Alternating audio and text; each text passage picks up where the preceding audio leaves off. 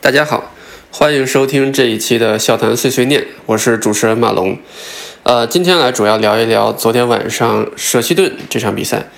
其实大家虽然觉得可能舍弃顿有半友谊赛的性质，但它毕竟还是一场呃可以载入俱乐部荣誉墙的一场正式比赛，所以说这场比赛还是能看出挺多东西的。那大家可能会觉得结果不尽如人意，而且会觉得有些可惜。但其实，在我们看来，这场比赛结果其实还是相对来说比较公允的。因为虽然两队创造的机会可能差不太多，但是，呃，双方的实力来说，一来利物浦相对来说主力会啊更多一些，然后其次呢，实力也在阿森纳之上。在这场比赛的情况下呢，呃，阿特塔的战术实际上是非常非常具有针对性的。呃，他不仅沿袭了当时埃梅里在位的时候各种各样的一些对于防守上面的提升，同时他在进攻方面也可以看出其实是非常有针对性的。尽管这个针对性可能是被动为之，但实际上。阿森纳整个的反击，包括针对利物浦的两个边路，实际上打得非常出色。他的主要的进攻点，包括萨卡，包括奥巴梅扬，包括贝莱林这一这些人，他们在边路的发挥，实际上是直指利物浦的软肋的。他的战术实际上布置得非常出色，而实际上前二十分钟本有可能就直接把比赛杀死。那实际上利物浦是靠了对方球员的一些，有的时候是脚软啊，包括阿里松的一些神扑救，才能把这场比赛的悬念保持下来，并且让南野拓实一度改变了比赛。呃，但是整场比赛其实利物浦暴露出来的问题还是挺多的。我们首先说一说，就是这场比赛为什么会在前二十分钟比较被动。首先，这一场比较被动的一个重要、非常重要的原因是在于右侧基本上没有一个主力是在的，包括戈麦斯。如果马蒂普健康的话，恐怕也是马蒂普搭档范迪克是最强的一个组合。那这一侧现在是戈麦斯、阿诺德，然后右路上的是米尔纳。啊，宁度上的是维纳尔杜姆，米尔纳有的时候会换位过去。那这样的一个组合呢，实际上在整个的一个手转攻，包括攻转手这两个节奏做都做得非常非常的不太好。我们可以看出来，第一个丢球，实际上啊，内科乌内科威廉姆斯他的位置实际上是一开始是没有问题的，但是在回追方面，实际上。首先，奥巴梅扬的那个位置实际上是他一个常规的一个射门点，你不你不应该放他这么这么的这么远的一个距离。那其次，在回追的时候，你应该相对来说比较，嗯，怎么说呢？不能说让你直接奋力去回追吧，你可能会被奥巴梅扬直接晃过。但是这个时候，你起码要有一个相对来说比较贴近的一个啊一个动作。那你现在只是。啊，并一开始并没有全速去回追，那你后面还给他放了一个这么大的空间，这实际上是非常不合适的。那在这里其实是要对我们这位右后卫提出一些批评的。呃，在上赛季的后半段比赛，我们能看到他的特点实际上是啊有一定的长传能力，包括这场比赛其实长传也都还可以啊，但是也但是呢，他除开这一点优势以外，他可能还比较爱做动作，但除此之外，其实。啊，他的传接球弱点，实际上在上上个赛季的末段其实不是很明显，不知道为什么在热身赛阶段以及这场比赛，他的传接球简直是，嗯，可以说就没有完全没有达到说在利物浦能打轮换的水平，这个绝对是不可接受的。如果以内科威廉姆斯来做替补右后卫的话，我们这赛季可能会很困难。因为阿诺德不可能达成打，嗯，不可能打打完每一场比赛。那内科维努斯的水平可能完全没有达到阿诺德刚出道的是一个水准，尤其他的基本功，包括停接球，这个完全是可以被对方针对的对象。呃，所以从这一方面来看，其实在这一侧。阿森纳从奥巴梅扬开始主打这一侧的进攻，实际上是非常合理的。不一定这一侧是一个是一个强侧，但是最后的进攻一定是从这侧来完成的。那阿森纳这一点其实针对的非常出色，而基本上内科内科内科威廉姆斯也是被针对的，可以说是有一些体无完肤了。再一个就是利物浦摆出来的这一套四三三体系，啊，现在来看它的它的功能呢，实际上更多的是为了一种。呃，防守方面的一种考虑。说实话，在进攻方面，如果以四三三对阵阿森纳这样的体系防守的话，你很难找到一次像样的机会。但是防守相对来说会比较稳固，毕竟你有七个人在防守。那这个时候，其实，嗯，防守的质量其实就至关重要了。那么在这个时候，由戈麦斯和安诺德领衔的这一条右路，是不是还足够能够能够抗压？这是一个，这目前来看，我们要画上一个大大的问号。因为戈麦斯其实他的特点的确跟范戴克比较互补，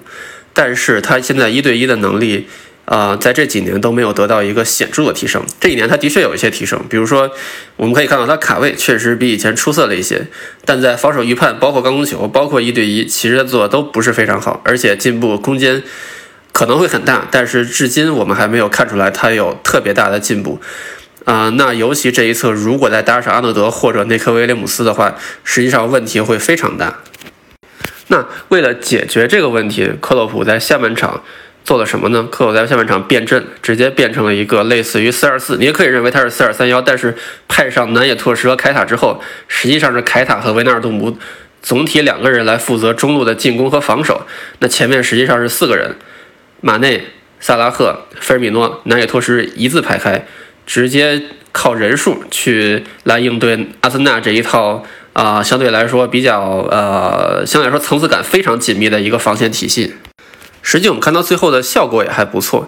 呃，最后是南野拓实，然后包括是是一系列的配合之后，由南野拓实错进错出吧，完成了最后一击。实际上是应该说是达到了克洛普的预期的，但实际上这样的变阵是有一定的隐患的。我们且不说说前面排上四个人，这四个人他的防守参与度如何，就说维纳尔杜姆和凯塔，他们两个能不能？在九十分钟之内支撑起利物浦的攻防，这是不太可能的。我们也可以看到，实际上菲米诺下去之后，那维纳尔杜姆的体能也基本上没有太多的余地了。那这个时候，其实又形成了阿森纳对利物浦的一个压制。你没有办法说靠两名中场去完全去钳制对面的反击，这是不可能的。它唯一的好处就是，我现在四个人，前面有四个人，那我可以在边路就直接终结掉你一些。从沿着边路开展起反击的机会，那这样其实阿森纳第一个进球就不会有。那这其实是一个利物浦变阵这样一个类似于四二三幺或者说四二四体系对阿森纳见招拆招的一个非常好的一个做法。但实际上，我们刚才也论述到，其实这样在中场其实是有非常大的隐患的。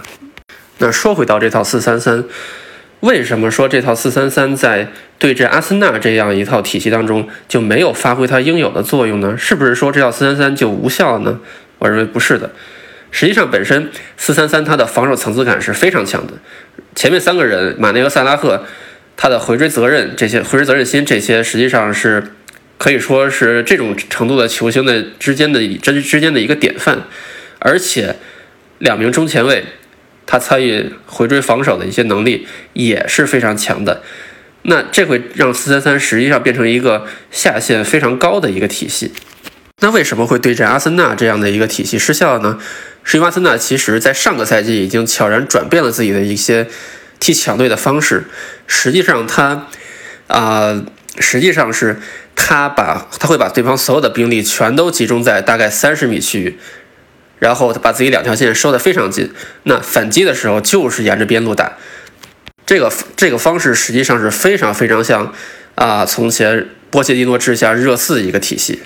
那波切蒂诺治下的这个热刺体系，大家也非常清楚，实际上他除了高位压迫和阿森纳这一点不同以外，他的进攻和反击的方式实际上是和至少昨天阿阿特塔治下阿森纳展现出来这个体系是非常非常类似，就是沿边路的一个反击和进攻。克洛普编制四二四，实际上也是吃准了阿森纳中路实际上是没有太多的一个啊手转攻能力，他必须要转到边路。那这个时候边路我们的人数实际上是足够的，所以说会在啊从上半场二十分钟到下半场二十分钟之内，实际上在这段时间内，利物浦是占据足够的优势，甚至有可能反超并杀死比赛的。那么这样我们对阵就是类似阿瑟塔这样的体系就无解了吗？我认为也不是。实际上，等阿诺德复出之后，包括亨德森在这一侧的防守和进攻，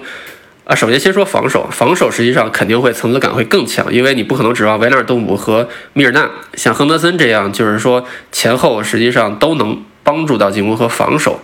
他们两个人的体能可能到现在来说只能顾一边了，或者说只能顾及一段时间的比赛，然后其次。有亨德森和阿诺德在这一侧的进攻转移会非常多，利物浦的进攻会打得更开放一些。那这个时候在进攻方面，可能也会对对方的一个啊，现在这样一套可能说完全需要把对方兵力集中在一部分区域的一个战术，形成一定的形成一定的打击。但是话说回来，利物浦现在的阵容深度实际上是非常薄的，尤其在后卫线，我们可以看到，实际上。啊，洛夫伦走了之后，那这一侧中后卫你只有戈麦斯和马蒂普可以用。那马蒂普和戈麦斯本身，先不说他们是商号，如果说内科威廉姆斯一时达不到一线队标准的话，那戈麦斯还要去兼顾右路。那这个时候中后卫。首先，我觉得中后卫是一定要一员的，即使蒂亚戈不来，那么也是一定要一个中后卫来的。不论他的水平如何，起码这是对利物浦的一个进攻体系和防守体系的一个重要补充。而蒂亚戈来呢，实际上更多的是相对来说把进攻的梳理提升到一定层次。我们可能我们可能就不会看到说上半场后二十分钟这种，呃，体系还在，但是实际实际上是根本就打不进去的这么一个局面。可能蒂亚戈会解决这个问题，但是。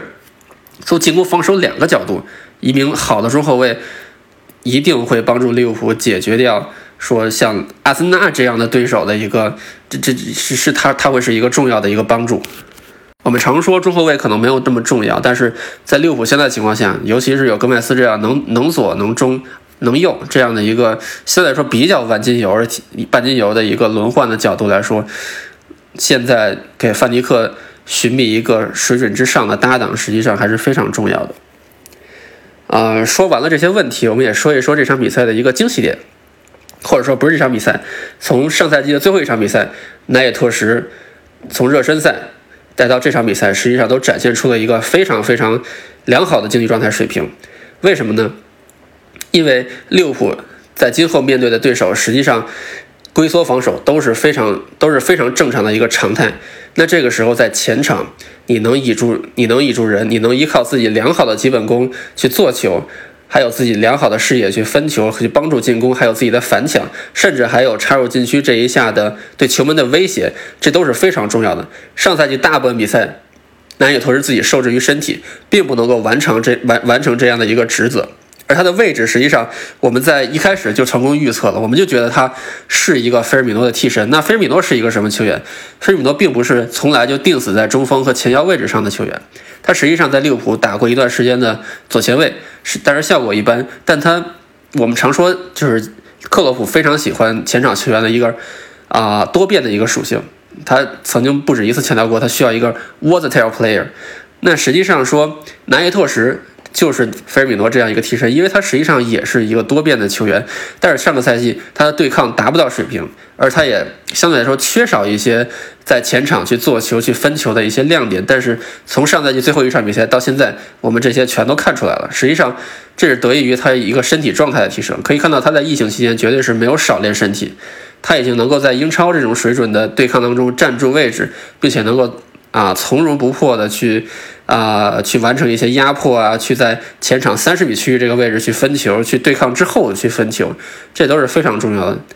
实际上，奈托是我认为已经可以看作是利物浦前场三叉戟非常重要的一个轮换了。那这个时候，其实